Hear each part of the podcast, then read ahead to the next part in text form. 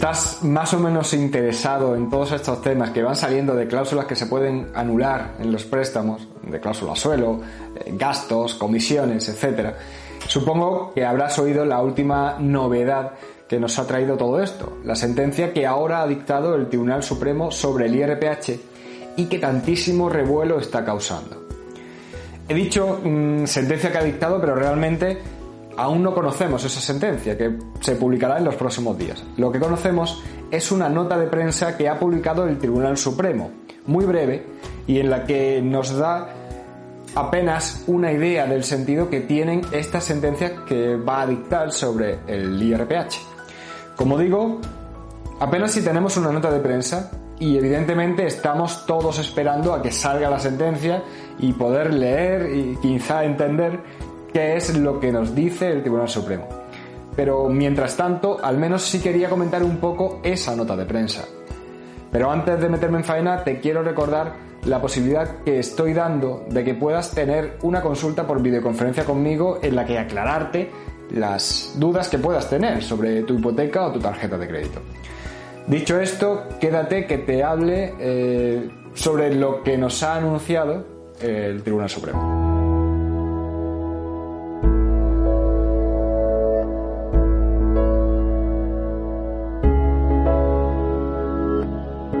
Como te he dicho en la introducción, el miércoles pasado conocimos una nota de prensa que publicó el Tribunal Supremo donde nos adelantaba la decisión que ha tomado sobre el IRPH en las hipotecas y de la que voy a hablarte ahora.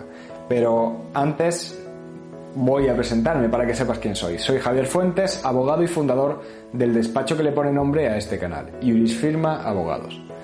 Bien, eh, ya sí, eh, te voy a hablar de esta nota de prensa que hemos conocido y que no dice mucho, pero sí nos da una idea de por dónde parece que va el Tribunal Supremo en estos casos del IRPH. Aunque, como es lógico, cuando tengamos la sentencia trataré de entenderla y de explicarosla.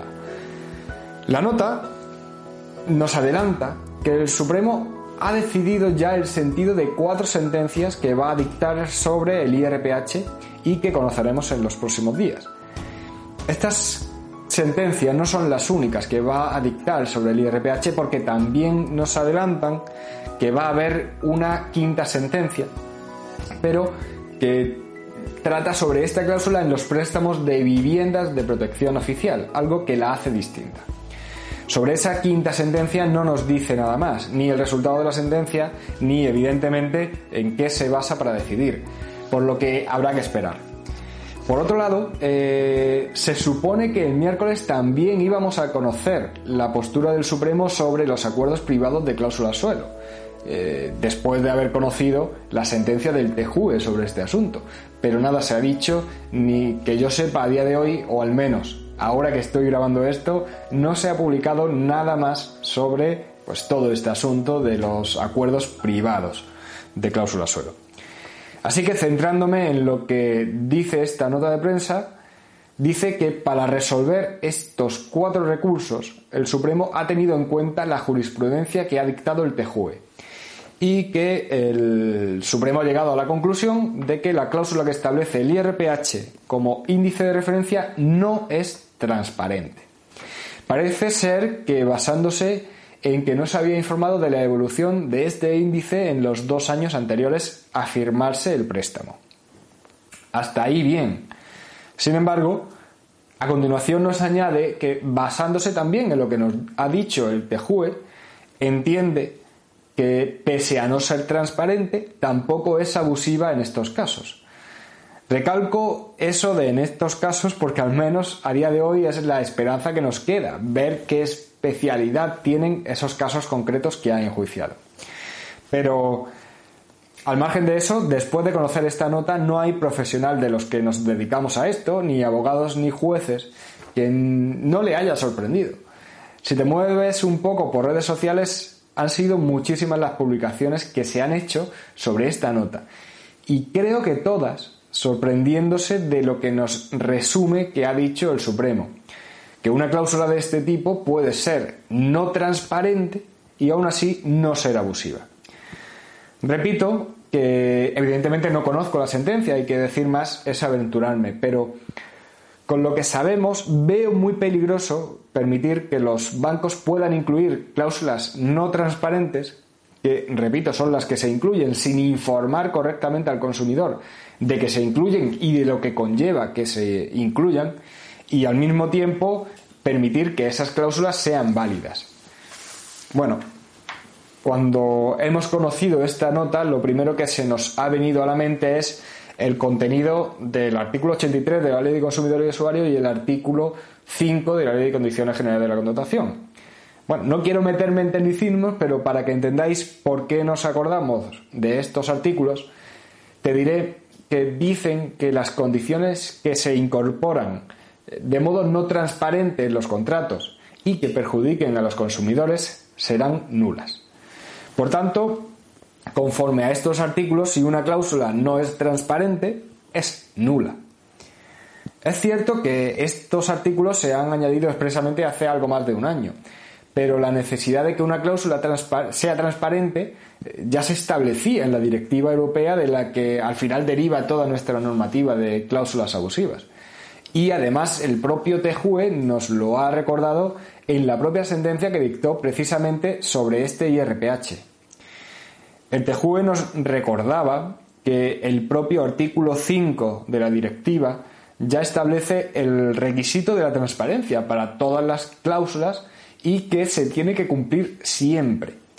Concretamente, nos dijo que el Tribunal de Justicia ha destacado que esa misma exigencia de redacción clara y comprensible figura en el artículo 5 de la Directiva 9313 que prevé que las cláusulas contractuales deben respetarla siempre. Si se impone esa obligación, ¿cómo puede luego decirse que no pasa nada si no se cumple? Bueno, pues también creo que la pregunta que surge cuando leemos esta nota de prensa es ¿qué implica que una cláusula no sea transparente? Bueno, pues eh, el Tribunal Supremo en otras sentencias ha dicho cosas como estas. A las condiciones generales en contratos concertados con consumidores debe aplicarse un control de transparencia como parámetro abstracto de validez de la cláusula predispuesta, cuando la condición general se refiere a elementos esenciales del contrato.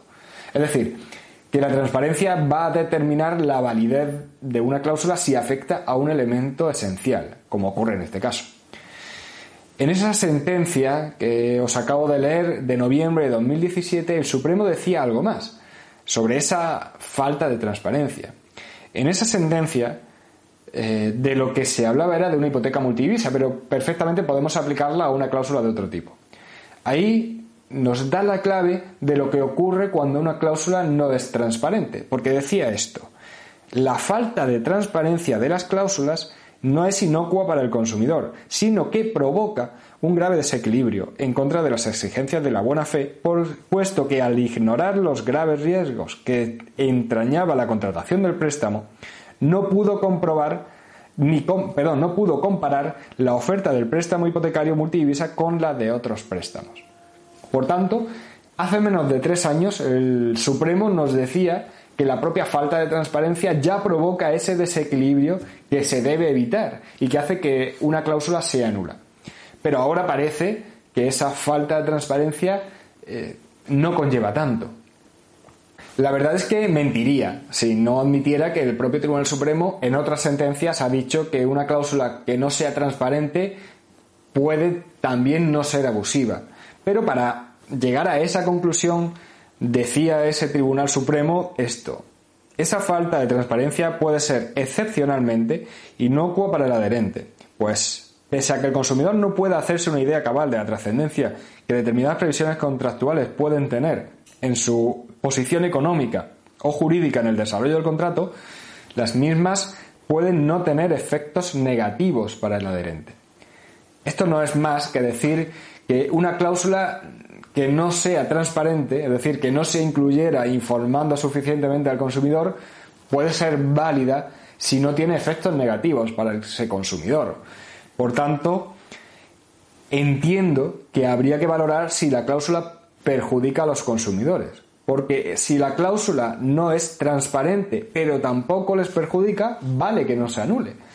Al fin y al cabo, lo que busca la normativa de consumidores es equilibrar ese desequilibrio real que existe entre los consumidores y en este caso los bancos.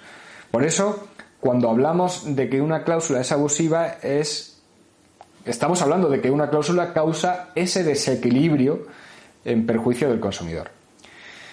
Pero en este caso, creo que es bastante claro que sí les perjudica, que esta cláusula causa ese desequilibrio.